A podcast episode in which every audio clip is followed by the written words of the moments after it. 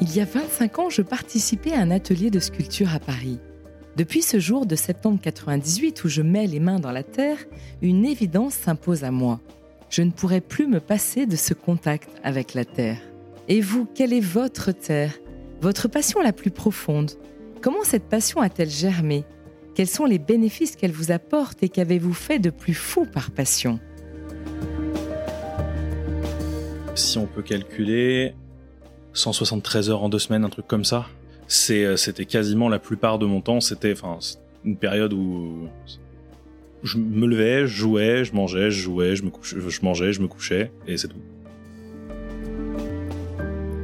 Je m'appelle Laurence Foujol et je lance le podcast Les yeux qui pétillent. C'est un partage avec des femmes et des hommes de différents horizons qui ont un même point commun, être passionnés. Je laisserai la parole à tous les artistes, sportifs, entrepreneurs qui ne se ressemblent pas mais qui ont tous les yeux qui pétillent. Alors si je devais mettre une date sur le moment où, tout a commencé, je, pense que je peux m'en. C'est un souvenir qui est encore très euh, présent dans ma mémoire. C'était euh, en cinquième, j'étais encore au collège, et euh, j'ai découvert le- l'espace, un, espace cybercafé que j'avais pas trouvé avant. J'y suis allé avec deux trois amis à moi, et euh, j'ai trouvé juste l'ambiance absolument géniale. Le fait de jouer avec des gens que tu connais pas, ça criait dans tous les sens, ça jouait, c'était trop bien. Et euh, le principe juste de, se taper dessus avec des gens, donc ça tu virtuellement, avec des gens, je trouvais ça trop cool. Et depuis, c'est parti de fil en aiguille, et c'est parti dans une passion très très très très ardente. Je suis ravie d'aller à la rencontre de Rami Alouche, passionné par l'univers des jeux vidéo.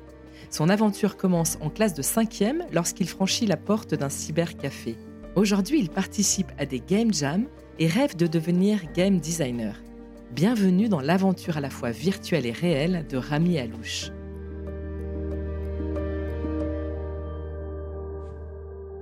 Bonjour Rami Alouche, ravi de te recevoir aujourd'hui. Euh, pour démarrer et pour euh, ceux qui nous écoutent, est-ce que tu peux te, te présenter un petit peu, nous dire d'où tu viens? Bonjour, moi je m'appelle euh, Rami, j'ai 28 ans. Je suis sur Lyon depuis un peu plus d'un an maintenant et je travaille comme manager de crise pour Enedis. Et alors donc tu dis que tu es à Lyon depuis un peu plus d'un an. Tu viens de quelle région euh, avant ça? Euh, moi je viens de Reims, j'ai fait à peu près 12 ans là-bas, euh, l'équivalent de toutes mes études supérieures. J'ai fait une prépa maths, j'ai fait une licence d'info, et j'ai fini à Neoma, par hasard pour le coup. Euh, donc école que tu as faite toi aussi. Donc Euh, école de commerce. École de commerce, c'est vrai, je peux Ouais. préciser, euh, que tu as fait toi aussi. Et de fil en aiguille, euh, comme tout bon étudiant qui doit trouver un travail, je suis arrivé aussi par pur hasard sur Lyon, euh, sur ce poste-là. Et alors est-ce que tu peux nous dire un petit peu en quoi consiste ton quotidien chez Enedis en tant que manager de crise? Alors le principe d'un manager de crise, c'est quelqu'un qui va répondre à une crise applicative, donc c'est de l'IT. Et mon job, ça va être, entre guillemets, d'orchestrer la résolution de cette crise, tout simplement. Plus vulgairement, c'est juste de mettre en relation les bonnes personnes pour que la crise soit régulée au plus vite.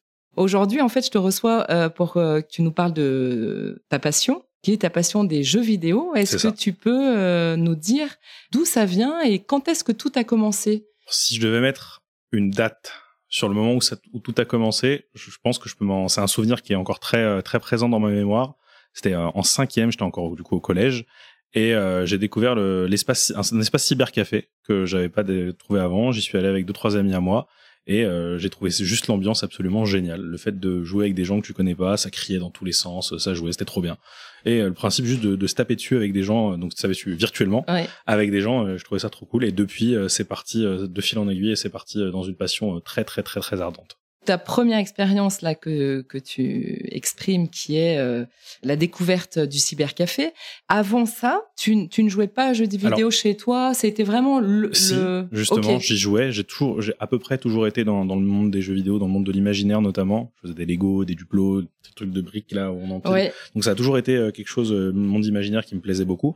Euh, J'avais eu les vieux Macintosh avec les gros écrans cathodiques. J'ai eu deux trois ordinateurs à moi, deux trois consoles, les petites consoles portables, etc. Donc j'ai toujours été dans ce milieu-là, mais la passion, elle s'est vraiment déclenchée, notamment pour les jeux vidéo euh, et peut-être le côté un peu plus compétitif, l'aspect un peu plus euh, réfléchi des jeux vidéo à ce moment-là précis. Je pense que j'ai toujours aimé euh, donc l'imaginaire, la science-fiction, etc. Et le côté jeux vidéo, j'étais pas très bon au sport quand j'étais plus jeune, bah forcément. pour me distinguer d'une autre manière. Et comme je, je, traînais avec des gens qui aimaient aussi cet univers-là, c'était juste un effet de fil en aiguille. La suite logique des choses m'a amené à ça. En fait, ça t'a démarré et finalement ça a accroché. C'est le truc qui a accroché. J'ai testé plein de trucs. J'ai fait plein de sports quand j'étais plus jeune. J'étais jamais très bon. J'ai jamais trop aimé. Mais ça, ça a accroché. Et alors, pour revenir en fait euh, sur euh, ton expérience euh, dans les cybercafés, dans le cybercafé quand tu étais en cinquième, qu'est-ce que tu ressentais particulièrement en fait? C'était la, la, partie un peu communautaire, puisque finalement c'est un lieu quand même où plusieurs passionnés se retrouvent. Des jeux, jeux vidéo que tu n'avais pas chez toi ou qu'est-ce que c'était vraiment qui Non, c'était vraiment le, le, côté communautaire parce que pour le coup, les jeux vidéo ceux-là, je les avais chez moi aussi, j'y jouais aussi chez moi, mais le fait de pouvoir y jouer en direct avec des gens auxquels je jouais avec en ligne à ce moment-là, c'est les mêmes personnes avec lesquelles je jouais en ligne, mais je jouais juste à côté d'eux. Et il y avait toute une dimension, ça a pris une dimension différente, et tu pouvais directement interagir avec tes adversaires ou avec tes coéquipiers. C'était juste le principe d'aller et de passer un moment tous ensemble à jouer à quelque chose qu'on faisait déjà, mais on était l'un à côté de l'autre à ce moment-là. Et ça, ça a duré ensuite. Euh, ça a duré jusqu'à ce que les cyber de café perdent quand même un petit peu en notoriété pour le coup. Ça a été très vite moins intéressant. Et puis dès que j'ai découvert la possibilité euh, d'avoir un vrai ordinateur chez moi, qui était que j'avais fait construire moi, que j'avais construit moi-même pour le coup le premier. Euh, enfin, pas avec mes mains, mais que du coup j'avais choisi les pièces, etc. En passant par un constructeur, etc. Et ben du coup j'ai pu découvrir plein, plein, plein d'autres jeux et je me suis rendu compte que les cybercafés, bah, même si l'ambiance était géniale, déjà ça coûtait cher comparé à l'avoir ne serait-ce que chez soi. Et puis c'était très limitant en termes de ce que tu pouvais faire aussi. Et alors sur euh, les jeux vidéo eux-mêmes, quels sont les jeux qui t'attireraient ou qui t'attirent le plus? En premier lieu, c'est toujours des trucs euh, plus compétitifs dans un sens ou dans un autre, c'est-à-dire soit c'est vraiment de la compétition pure et le principe c'est il y a un adversaire et il faut se battre contre lui, ou euh, de la compétition dans le sens où c'est pas qu'il y a un classement, mais c'est le principe de monter quelque chose sur la durée. Donc euh, je pense notamment à tout ce qui est euh, les euh, MMORPG, qui sont les Massively Multiplayer Online Role Playing Game, où le principe c'est tu prends un personnage au départ qui est tout nul, qui est comme les autres, et puis tu le fais, tu le transformes. Donc souvent c'est en un guerrier qui va se battre contre des boss, histoire, etc. Et le principe de voir toute la progression de son personnage, et ça peut durer. Il y a des gens ils jouent au même jeu depuis 15 ans. Et ils ont leur truc, ça se met à jour à chaque année, ils continuent de monter, ils continuent de jouer. Et voilà. Donc c'est vraiment la notion de construction. Euh... Construction ou compétition, c'est toujours ça qui m'a attiré.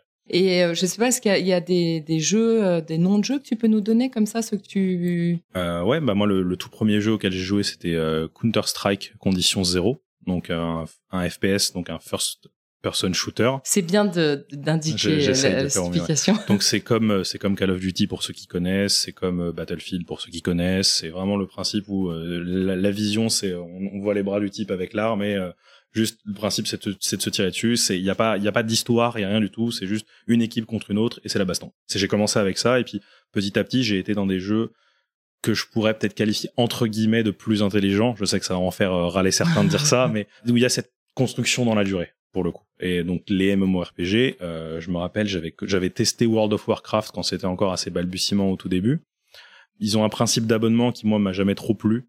Euh, donc je, je, me suis pas trop attiré là-dessus, mais il y avait plein de plein d'autres jeux qui étaient dans de la même veine et qui, qui, dont ils n'avaient pas besoin d'abonnement sur lesquels je me suis lancé et sur lesquels j'ai accroché aussi.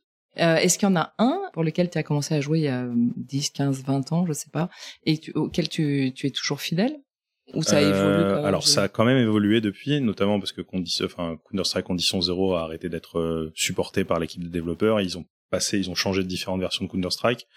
Euh, et là, le jeu auquel ça fait le plus longtemps que je joue, je dirais que c'est euh, League of Legends. Ça doit faire un peu plus, ça doit faire plus de 10 ans, 12 ans, un truc comme ça, que je joue, à, que je joue à ce jeu-là, et auquel je joue, on va dire quasiment tous les jours, sans, sans m'en lasser. Mais je peux facilement passer 2-3 heures par jour à y jouer si jamais euh, si jamais il y a le temps qui s'y qui s'y prête. C'est pas une question de euh, j'ai envie, j'ai pas envie, c'est est-ce que j'ai le temps ou pas d'y jouer finalement. Donc dès que je peux, euh, petite partie, ça, moi ça me fait toujours du bien, j'aime beaucoup et c'est tout. Donc vraiment je peux facilement trouver deux trois heures pour le faire. Il y a des semaines avant quand j'étais peut-être un peu plus accro où je passais beaucoup beaucoup beaucoup plus de temps ça, me portait préjudice pour le coup, mais je passais beaucoup plus de temps et il y a des fois où j'avais pas besoin de passer autant de temps parce que j'avais autre chose à faire et du coup euh, je pouvais passer euh, une heure par semaine à, jouer seulement. Hmm. C'est vraiment par période. Ouais. Et la période vraiment où tu passais beaucoup beaucoup de temps, euh, je sais pas ce que ça veut dire, beaucoup beaucoup de temps, mais euh, si on peut calculer, 173 heures en deux semaines, un truc comme ça. C'était quasiment la plupart de mon temps. C'était, une période où je me levais, je jouais, je mangeais, je jouais, je me couchais, je mangeais, je me couchais, et c'est tout. Pendant deux semaines. Et ça, c'était la période peut-être entre deux jobs ou pendant des périodes de vacances? Non, non, c'était encore à l'école. Euh, c'était euh, quatrième, troisième, un truc comme ça. Ou enfin, vraiment, c'est une période où j'ai découvert ça et j'ai tout de suite été happé par ça. Bah, j'avais pas une scolarité difficile, j'étais bon élève, mais j'avais pas forcément beaucoup d'amis, donc euh, bah, je me réfugiais entre guillemets là-dedans. Maintenant, avec le recul, j'imagine que je me réfugiais là-dedans. Et comme j'étais pas trop mauvais entre guillemets, ça me faisait plaisir d'avoir un truc où je pouvais montrer que j'étais j'étais fort. J'ai eu des facilités au début de ma scolarité, ce qui faisait que j'avais pas besoin de travailler. Ça m'a aussi porté préjudice après malheureusement, mais euh, pour le coup, j'avais juste pas besoin de d'étudier, j'avais pas besoin d'apprendre, tout rentrait et tout restait dans la tête et puis du coup, j'avais temps pour faire autre chose. Quand il a fallu commencer à travailler, comme je ne savais pas travailler, bah les, les notes ont tout de suite chuté. Donc il a fallu que je me reprenne en main. Donc ça, c'était période lycée ou peut-être un peu plus tard la période lycée. Ouais. tu t'es bien repris en main quand même rapidement pour ensuite. Euh, ça va. Je pense que j'ai pas trop, à, j'ai pas trop à jalouser de qui que ce soit, mais euh, il a fallu un peu de temps. Il a fallu que je comprenne. La période lycée été quand même relativement difficile mais euh, finalement j'ai réussi euh, j'ai réussi à m'en sortir. Mmh. et du coup euh, cette période comme ça où tu as passé des heures je, je m'en rends pas 173 heures 173 heures 173 heures en deux semaines, c'est un chiffre que j'ai en tête je sais pas ça si fait, c'est mais... plus de 10 heures par jour enfin voilà. Et t'as pas eu un moment où tu t'es dit bah je vais je vais être pris par cette addiction une sorte d'addiction et, et Alors moi non parce que j'étais dedans, donc je m'en rendais pas compte. Mes parents s'en rendaient compte, euh, et malheureusement, même s'ils ont essayé, ils n'arrivaient pas à me faire entendre raison. Puis du coup, ils avaient pas le, problème de regarder tes notes sont mauvaises, parce que mes notes étaient bonnes du coup. donc comment tu veux dire à quelqu'un qui fait quelque chose de mm. mal alors qu'il y a aucune conséquence négative? Exactement. Bon, maintenant je le comprends, et ça s'est vu plus tard que ça a eu des conséquences négatives, mais sur le coup, euh, non, il y a rien. En fait, il y avait pas d'indice qui me faisait dire que ça me portait préjudice à ce moment-là. Comme entre guillemets, je jouais à Counter Strike à ce moment-là, c'était un jeu qui était purement avec d'autres personnes. Tu pouvais pas y jouer tout seul. Donc il y avait toujours quelqu'un avec qui euh, et le principe à cette époque, c'est quand tu rentrais sur donc sur un serveur donc dans une partie avec des gens, tu disais bonjour et tout le monde te répondait bonjour et ça papotait, ça discutait et ça pouvait être n'importe qui ces gens-là. Donc il y a toujours cette, ce petit risque où ces gens-là sont des gens un peu bizarres, mais de tout âge et de tout bord et euh, hmm. voilà euh, j'ai eu euh, j'ai joué avec des gens donc c'était plus récemment mais j'ai joué avec des gens qui étaient pères de famille 47 ans un boulot deux enfants enfin et ils faisaient la même chose que moi au même moment donc oui effectivement tu abordes la mixité des rencontres et le fait que ça soit très enrichissant. Mais est-ce que ce milieu qui est très masculin est en train d'évoluer un petit peu et d'attirer plus de femmes? Déjà à l'époque c'était très masculin. Là ça l'est moins pour le coup. D'accord. ça s'est d'une part un peu plus ouvert au, à la jante féminine et d'autre part les, les filles en elles-mêmes ont moins peur peut-être de s'y intéresser parce qu'il y a une je vais pas dire une bienveillance parce qu'il n'y a pas malheureusement il n'y a pas vraiment de bienveillance de la part de ce milieu mais ça c'est ça se démocratise peu à peu auprès des filles. Mmh. Et puis peut-être qu'il y a une évolution dans les types de jeux, qui fait que c'est peut-être pas que de la bagarre. Il y, a, il, y a, il y, a, surtout une évolution dans les euh, dans la façon dont les types de jeux sont perçus. C'est plus euh, la bagarre, c'est que les garçons et euh, le reste c'est que les filles. Les gens jouent vraiment à tout et euh, en fait comme il y a il y a des il y a effectivement des, des, nouveaux types de jeux qui correspondent pas vraiment à un genre ou à un autre. Donc ça c'est une porte d'entrée aussi pour les pour les autres. Mais c'est surtout que bah, c'est plus juste les garçons ils font pampan et les filles elles font autre chose. Et est-ce que tu dirais que le, le, fait de jouer aux jeux vidéo comme ça, donc euh, suivant des périodes de manière très intense ou un petit peu moins, ça t'a apporté euh, quelque chose dans ta vie hors, en dehors des jeux vidéo? Je pense que je peux donner une bonne partie de mon développement personnel à ce que j'ai vécu en jouant aux jeux vidéo. Très, très largement et absolument sans aucun doute. Et pourquoi? Est-ce que tu peux nous en dire un peu plus? Qu'est-ce que, bah, le, le principe d'être euh, compétitif, par exemple, c'est apprendre à faire face à la défaite. donc ça, c'est les trucs évidents, mais il y a aussi euh, devoir établir des stratégies, devoir faire équipe avec des gens en fait. Et pour quelqu'un qui avait peut-être pas la possibilité de se sociabiliser dans la vie réelle, parce que le collège, euh, les adolescents, c'est pas des gens super intéressants avec qui traîner. Il n'y a pas de discussion de fond. Donc pour le développement, euh, ça va être souvent des gens qui se, qui se ressemblent, qui s'assemblent et qui traînent ensemble. Donc il n'y a pas autre chose. Alors qu'avec les jeux vidéo, tu peux traîner avec n'importe qui. Donc ça avoir tout de suite des cultures différentes, tout de suite des machins, tout mmh. ça. Moi maintenant qui suis donc du coup peut-être un peu plus âgé que, que quand je l'étais avant, ça c'est normal, c'est comme ça que la vie ça fonctionne. euh, euh, bah, quand je parle avec des gens qui sont beaucoup plus jeunes, euh, je me vois à leur place. Et euh, je sais que quand je me plains de quelque chose et quand je me plaignais de quelque chose à leur place, bah il y a cette autre facette où toi tu peux inculquer un conseil ou tu peux recevoir un conseil que tu aurais jamais reçu. Tu te plains d'un truc, ouais mes parents ils m'emmerdent, ils ont fait ça, machin. Mhm. Et là t'as quelqu'un de plus âgé qui dit ouais mais c'est parce que ça, ça et ça. Chose que peut-être tes parents n'auraient pas pu exprimer ou parce que t'aurais pas voulu l'entendre d'eux, mais quelqu'un qui te le dit, tu fais ah ouais peut-être.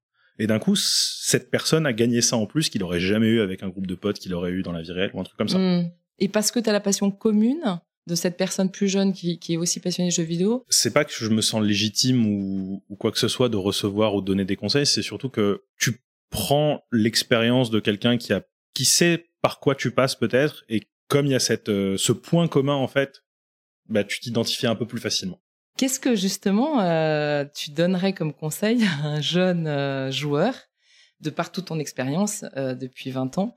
Quel type de conseil tu lui donnerais? Le conseil que je lui donnerais, c'est de ne pas se renfermer, mais du coup, je m'adresserais aussi à ses parents à ce moment-là, ne pas négliger la passion en en faisant quelque chose juste d'enfantin. Ça peut être qu'un passage, ça peut être qu'une mode qu'il suit pour l'instant, mais ça coûte rien de s'y intéresser et de lui montrer que ce qu'il aime, c'est important pour vous aussi. Ça peut aider à ce qu'il ne se renferme pas justement, puisqu'il aura quelqu'un à en parler autre que sur les jeux vidéo. Moi, je sais que par exemple, euh, tout ce que tout l'aspect compétitif que que je que j'ai vu, bah ça m'a permis de rencontrer des gens super cool avec qui euh, je suis parti voir une compétition à Barcelone. euh, j'ai fait des vacances avec eux, je les connais dans la vraie vie. euh, maintenant, j'ai des potes dans tous les pays du monde et je- ça me force aussi à, par exemple, pratiquer une autre langue. Toujours très intéressant. C'est vrai. Alors, moi, j'aimerais qu'on aborde justement la partie compétition. Mhm. Donc, tu parlais d'aller voir des compétitions euh, à l'étranger ou en France. Est-ce que tu as aussi euh, participé à des, des compétitions en fait de jeux vidéo Euh, quand je jouais à Counter Strike, j'ai fait du semi-pro. Quand j'ai fait à League of Legends, j'ai fait des tournois donc en, en ligne et dans la vie réelle, donc IRL, in real life. Donc ouais, ouais, j'ai participé à des compétitions, j'ai mené des compétitions, j'ai rejoint des ligues. Enfin vraiment, c'est comme un entre guillemets comme un sport à ce niveau-là. Il y a des ligues, il y a des tournois, il y a des machins, tout le monde peut rentrer, euh, des phases de poule, etc. euh, Finale, demi-finale, enfin tout ça. Au niveau des, des compétitions, quelle émotion en fait tu euh, Ah bah quand on y participe, c'est le fait de gagner, forcément, ça c'est toujours très très bien, mais euh, ça rajoute, enfin pour la plupart des jeux, ça rajoute une dimension tout autre. C'est euh, l'équivalent d'aller faire un foot avec ses potes dans la rue et euh, de jouer un vrai match. Il y a une dimension que quelqu'un qui n'en fait pas n'aura jamais, parce qu'il y a cette camaraderie avec les gens avec qui tu t'en parce que du coup on- tu t'entraînes il y a des entraînements il y a des horaires d'entraînement il y a des il y a maintenant il y a des coachs il y a des équipes de coachs enfin c'est il y a toute une structure absolument gigantesque on pourra y revenir euh, parce qu'il y a toute une histoire autour de ces structures en ce moment et euh, ouais c'est c'est la grande différence entre euh, juste faire un petit foot et euh, aller dans un stade pour faire un vrai match contre mm. une autre équipe qui s'est entraînée et qui a des techniques qui a des tactiques qui a des machins etc Et tu disais que tu as été semi-pro c'est Semi-pro, en gros, c'est euh, un niveau qui pouvait euh, peut-être pas rivaliser avec les professionnels, mais on, on avait des récompenses au niveau des tournois, mais on n'était pas payé directement. D'accord. Et à un moment donné, euh, pendant cette période, euh, est-ce que tu souhaitais en fait devenir pro? C'était un de tes souhaits C'était complètement envisagé, mais que par moi. Donc euh, très C'est difficile. déjà bien. Très, mais, très, mais du coup très difficile. euh, quand j'entends que par moi, c'était euh, du coup contre, enfin pas par mes parents. C'était pas du tout envisageable pour eux que je devienne professionnel de jeux vidéo. Ça n'existait pas pour eux en tout cas. Donc euh, bon, le problème c'est que même si ça euh, pourra pas y arriver sans le soutien en fait. Et là, tu parles d'une période qui n'était pas forcément une période d'adolescence. Même jeune adulte, euh, tu penses qu'on a Même- besoin, besoin d'un support de support Euh, des non, bah c'était à l'époque. Maintenant, on peut beaucoup, beaucoup, beaucoup plus facilement s'en sortir et devenir professionnel jeu vidéo si on est juste bon. Ouais. Parce qu'il y a beaucoup plus d'avenues et de structures mises en place pour que, et ça c'est beaucoup plus démocratisé aussi. Donc ça, ça devient aussi tout de suite plus facile de montrer pourquoi ça peut être une bonne idée si jamais les gens sont pas convaincus autour de soi. D'accord. Et donc toi, à l'époque, les parents, ah euh, oui, non, non, c'était pas c'était pas la peine. envisageable. Ah, c'était pas envisageable du tout. ouais. Et je dis pas du- que j'aurais réussi. Je dis pas du tout que j'aurais réussi avec le recul. C'était pas une win assurée à 100%. euh, non, non. euh, C'était un gros risque à prendre et euh, peut-être que ça m'aurait porté beaucoup préjudice et peut-être que on saura jamais. Hmm. Donc euh, je dis pas que c'était une mauvaise idée euh, de pas me laisser essayer. Euh, je dis pas non plus que c'était une bonne idée de ma part de vouloir essayer. En tout cas, euh, c'était pas envisageable. Hmm. Et aujourd'hui, à 28 ans, c'est bien ton âge, hein, c'est Mhm, ça c'est ça.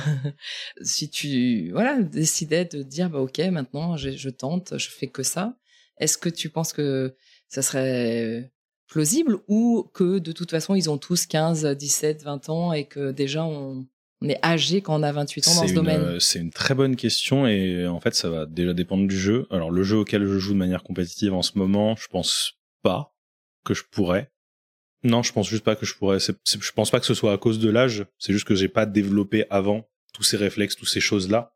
Je pense qu'ils ont une trop longue, trop longueur de, trop grande longueur d'avance sur moi, pardon, pour que je puisse rattraper un jour le niveau qui est actuel et qui est absolument phénoménal et qui devient meilleur de jour en jour. La moyenne des joueurs est, devient meilleure de jour en jour. Ouais, parce qu'il y a une organisation qui n'existait pas il y a 10, 15, 20 ans de et puis il y a toute, euh, mais non, parce que la moyenne des joueurs qui jouent juste comme moi, euh, c'est même pas des joueurs. un, un, joueur, un joueur qui arrive et qui est au milieu du classement, qui joue de manière un petit peu compétitive, il va faire des choses que parmi les meilleurs joueurs d'avant ne, l'auraient même pas fait. Juste la moyenne du niveau de jeu augmente sans cesse. Et ça, c'est vrai pour tous les jeux. Et, Parce comment t'expliques ça? En fait, c'est très facile d'avoir une redescente d'informations. C'est comme si, euh, par exemple, tous les joueurs de foot pouvaient euh, voir exactement comment Messi s'entraînait, comment euh, Cristiano Ronaldo s'entraînait, comment exactement comment il jouait, voir exactement ce qu'il faisait, et tout de suite aller pouvoir recopier. Et du coup, il y a cette descente d'informations, il y a ces analyses qui sont faites par plein, plein de gens qui mmh. expliquent, bah là, il a fait ça parce que ça, parce que ça, parce que ça, parce que ça. Bim. Et tous les jours, tous les jours, tous les jours, tous les jours, tous les jours, tous les jours, tous les jours, tous les jours, et Qu'est-ce qui fait vraiment la différence entre un très très très bon joueur, euh, donc professionnel, euh, donc c'est par équipe, hein, d'après ce que je comprends toujours, enfin quasiment toujours, euh, et des, des joueurs amateurs d'un bon niveau. Mais quelles sont les compétences indispensables quand on, doit, quand on veut être à un niveau très élevé? Indispensable, bon déjà faut être bon au jeu, ça c'est primordial, on va pas se mentir. Mais derrière ça, il y a toutes les c'est des capacités peut-être un peu vagues, mais euh, capacité d'analyse, capacité de réaction, le sang-froid, l'esprit d'équipe, toutes ces choses-là, c'est très, euh, c'est très vague, c'est très lambda, mais pour autant, ça va faire la différence parce que bah, un très bon joueur, il va avoir ça, ça, ça, ça et ça, et un excellent joueur, bah, il va être meilleur là-dessus, meilleur là-dessus, meilleur là-dessus. C'est vraiment c'est mm. des 0,1% en plus un peu partout, et euh, peut-être que le très bon joueur, il va lui manquer ça, et l'autre, il l'aura. Et du coup, c'est ça qui va faire la différence. Euh. C'est le principe de, c'est le principe des sports, c'est le principe des, enfin, d'être un athlète. Donc, il y a forcément une part de talent aussi qui joue dedans. Mais euh, il y en a beaucoup qui, avec l'entraînement, arrivent à, à, dépasser les autres. Et euh, c'est le principe de vouloir s'améliorer. Il y a aussi le temps investi dedans. Et c'est ce qui, par exemple, nous fait que toutes les régions du monde n'ont pas le même niveau dans certains jeux vidéo.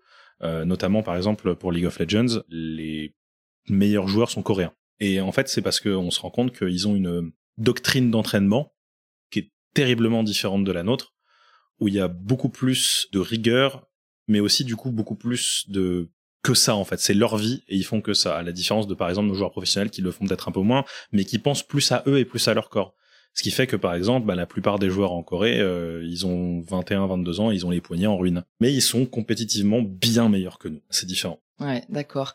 Et alors on parle de e-sport. Est-ce que pour toi, euh, il n'y a pas photo c'est considéré comme un sport il y a toujours cette ah, question, ça, c'est le, la question basique. et ça, c'est le débat qui dure depuis dix ans à laquelle euh, plein de gens ont tenté de répondre et euh, peut-être prendre une approche un peu différente, mais je pense qu'on s'en fiche en fait. Ouais. C'est pas important. E-sport, c'est juste parce que c'est un truc compétitif, on met le E devant, ça fait. On peut appeler ça euh, autre chose que sport si ça peut faire plaisir. Enfin, c'est c'est pas important comme on l'appelle. Hmm. Est-ce que c'est un sport? Qu'est-ce que ça change que ce soit un sport ou pas en fait? Enfin, pour moi, ça a pas sens d'être intégré aux Jeux Olympiques parce que le problème, c'est qu'à la différence d'un sport, on peut pas sans connaître se rendre compte de ce que ça implique. Tout simplement. Pour un spectateur, quelqu'un qui voit, il voit lancer un javelot euh, super loin, il voit quelqu'un courir super vite, on comprend tout de suite, même si on sait pas, même si on comprend pas les techniques euh, mises dedans, etc. On voit quelqu'un lancer un javelot, alors que on regarde dans l'écran d'un jeu vidéo, il a cliqué là-bas, c'est génial. Qu'est-ce que ça fait? Qu'est-ce qui se passe? Je comprends rien ce qui se passe sur l'écran.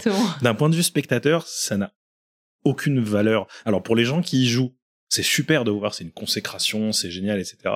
Mais pour un spectateur lambda qui n'a jamais vu de, de, jeu, de ce jeu, même en plus le, truc différent, c'est que ça va changer d'un jeu vidéo à l'autre. Alors que pour un sport, bah, c'est un effort physique. On se rend à peu près compte tous mm. de quel effort physique ça veut dire. Même si on on n'imagine pas à quel point, mais ça se voit. Alors que le problème, c'est qu'on on sait aussi tout de suite qui est le meilleur. C'est instantané de comprendre qui est le meilleur, même si on comprend pas pourquoi. Alors que dans un jeu vidéo, on sait pas qui est le meilleur, on sait pas pourquoi, on sait pas ce qui se passe, on comprend. Donc les mettre aux Jeux Olympiques, moi je trouve pas, j'y trouve pas un grand mm, intérêt. Mm, mm. Pour le principe, ce serait, ce serait, ce serait intéressant, ce serait drôle, histoire de démocratiser ça un peu plus. Mais d'un point de vue expérience spectateur ou d'un point de vue, euh, si on, si on regarde un peu plus techniquement, ça n'a pas grand intérêt. Ça intéressera que les gens qui regardent les jeux vidéo. C'est ça. Qui sont quand même extrêmement nombreux. Qui sont extrêmement nombreux, mais ça intéressera que les fans de ce jeu vidéo en particulier. Donc à voir aussi quel jeu on choisit de mettre là-bas. Et il y a aussi une, une différence, c'est qu'un sport n'a pas de propriétaire. Alors qu'un jeu vidéo, c'est une, c'est une propriété intellectuelle. Donc il y a, derrière, il y a une, entreprise et c'est tout un autre schmilblick légal, euh, comment on fait, euh, etc. Qui peut participer. Euh. parce que du coup, si c'est la porte ouverte à tout le monde, on va avoir des gens super nuls. Est-ce qu'on a envie de voir des gens super nuls? Pas forcément. Comment on fait? Enfin voilà. Les Jeux Olympiques, c'est par pays aussi. Sauf que bah, les jeux vidéo, c'est pas du tout par pays. Il y a des organisations par pays, mais les équipes sont jamais d'un seul pays les équipes européennes, elles sont partout en Europe, euh, mais il y a des joueurs coréens aux États-Unis, il y a des joueurs coréens en France. Euh, enfin, c'est voilà. Et sur sur ta pratique euh, actuelle des jeux vidéo, là, mhm. on a beaucoup parlé un petit peu de, de l'évolution et, de ton passé. Donc là, tu me disais, ben finalement, quand j'ai un peu de temps, moi je travaille, je suis chez Enedis à Lyon. Quand j'ai un peu de temps, bah je je joue.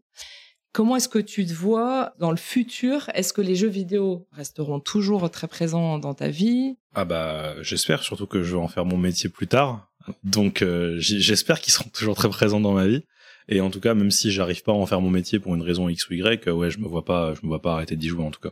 À terme, moi, j'aimerais bien devenir euh, ce qu'on appelle un game designer. C'est quelqu'un qui va pas faire le jeu vidéo, mais le penser et le mettre sur papier ce qu'il aimerait voir, ce qu'il aimerait que ses joueurs fassent, l'histoire qu'il y a derrière, à quoi ça va ressembler, euh, qu'est-ce qui va se passer, etc. Ça, j'aimerais beaucoup. Donc euh, je j'en fais un peu sur mon temps libre. Je fais des ce qu'on appelle des game jams avec des amis à moi. Donc c'est euh, le général. Enfin, si je devais euh, résumer ça, c'est la plupart du temps sur un week-end, il y a un thème qui est révélé au début du week-end et il faut construire un jeu sur ce week-end. 48 heures, il y a plein d'équipes. Il y a des centaines de jeux qui sont lâchés au début du week-end et les gens se jugent entre eux sur comment ils ont fait, etc. Toujours dans la bienveillance parce que le principe c'est de s'améliorer, de montrer ce qu'on a pu faire, etc. Il y a des débutants, il y a des gens super forts qui font ça. On voit toujours des concepts loufoques, euh, machin, et c'est super intéressant et ça permet de réfléchir, etc.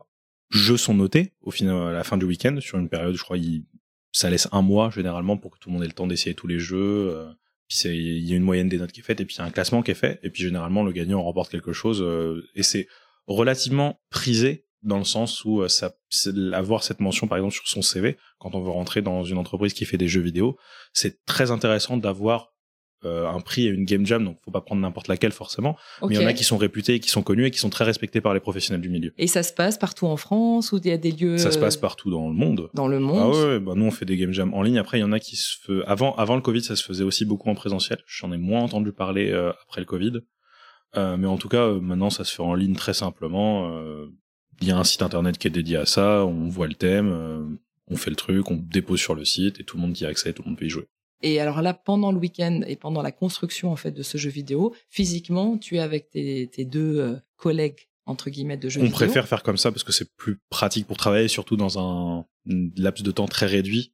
Souvent, ça implique de pas dormir, euh, donc c'est plus pratique. ah bah que 48 heures, il faut voilà. Mais donc du coup, c'est c'est une, excuse et une occasion pour nous retrouver aussi, en soi. et on est tous sur le même truc et on fait que ça et c'est trop cool et, euh, voilà. Ah ouais. après, ça peut être fait en ligne. Il y en a, il y en a qui durent 14 euh, jours. Du coup, c'est un projet qui est beaucoup plus poussé et ça prend tout de suite une toute autre dimension parce que du coup, on a beaucoup plus de temps. Mais du la gestion du temps, on n'a pas forcément, on n'a pas forcément deux semaines. Ouais, à bien pouvoir sûr. passer ensemble. Ouais, ouais.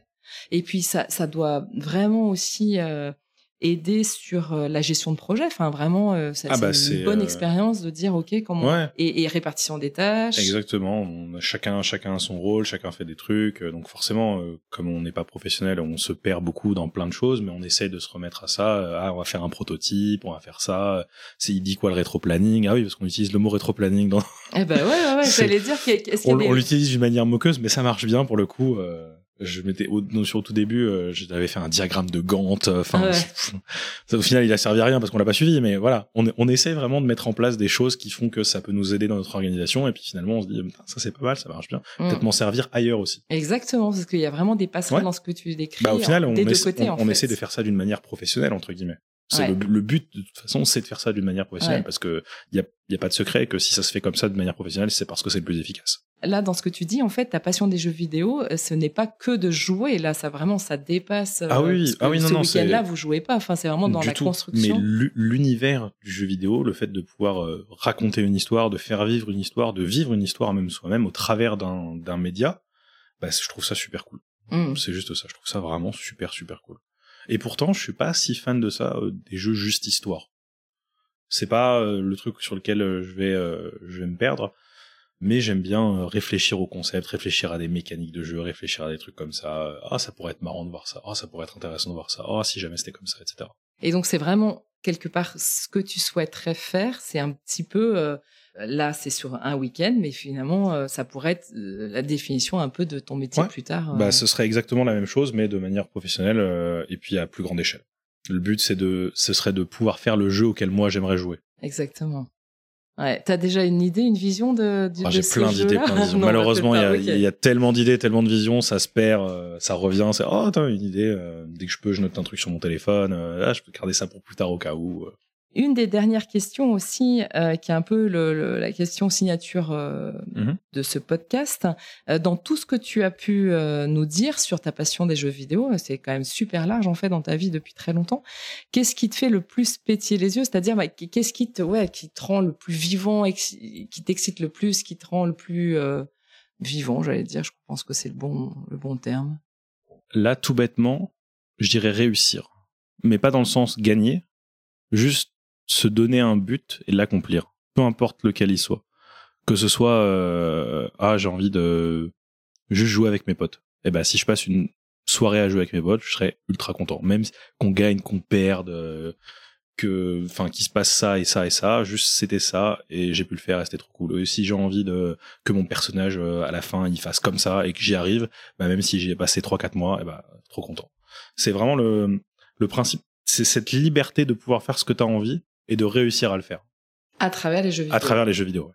Et que du coup, c'est un spectre euh, finalement assez large, quoi. Il y a Parce- tellement de choses à faire, euh, il y a plein de choses que j'ai toujours pas essayé dans les jeux vidéo que je pourrais essayer et que peut-être j'essaierai un jour. J'espère en tout cas. Tu sais peut-être même pas ce que tu vas. Voilà, le, le Bah, futur. là, par exemple, en ce moment, il y a l'avènement de euh, tout ce qui est la réalité virtuelle. Et bah, ça, j'attends que ça atteigne vraiment le, le point où euh, ce sera ouvert au grand marché. Parce que là, c'est quand même un sacré investissement, pas un catalogue euh, très intéressant en termes de ce que tu peux en faire. Mais à terme, euh, ça va être un, un autre monde et pour les joueurs et pour ceux qui font des jeux vidéo parce que ça va ouvrir des centaines, des centaines de possibilités. Mm. Ça va être génial. Et est-ce que tu penses que l'intelligence artificielle va faire partie aussi de, de l'univers ou fait déjà partie de l'univers des jeux vidéo? L'intelligence artificielle, elle fait déjà partie forcément de- des jeux vidéo dans le sens, on- on- ce qu'on appelle intelligence artificielle dans, dans les jeux vidéo, c'est euh, tout ce qui tient au comportement des entités dans le jeu.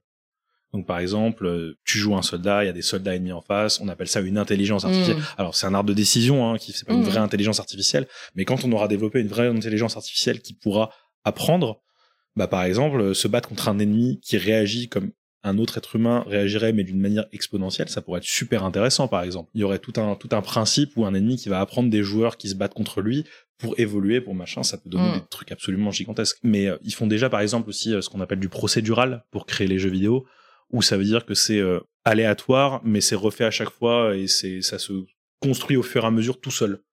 Donc c'est un peu l'intelligence artificielle, mais pas vraiment. Mm. Le principe d'intelligence artificielle, pour l'instant, il n'y a pas de vraie intelligence artificielle comme on l'entend dans la science-fiction. Merci beaucoup pour ce, Merci à toi. pour ce partage. C'était vraiment très chouette et très beaucoup plus large que ce que j'avais imaginé avant notre échange. Avec donc plaisir. c'était vraiment chouette.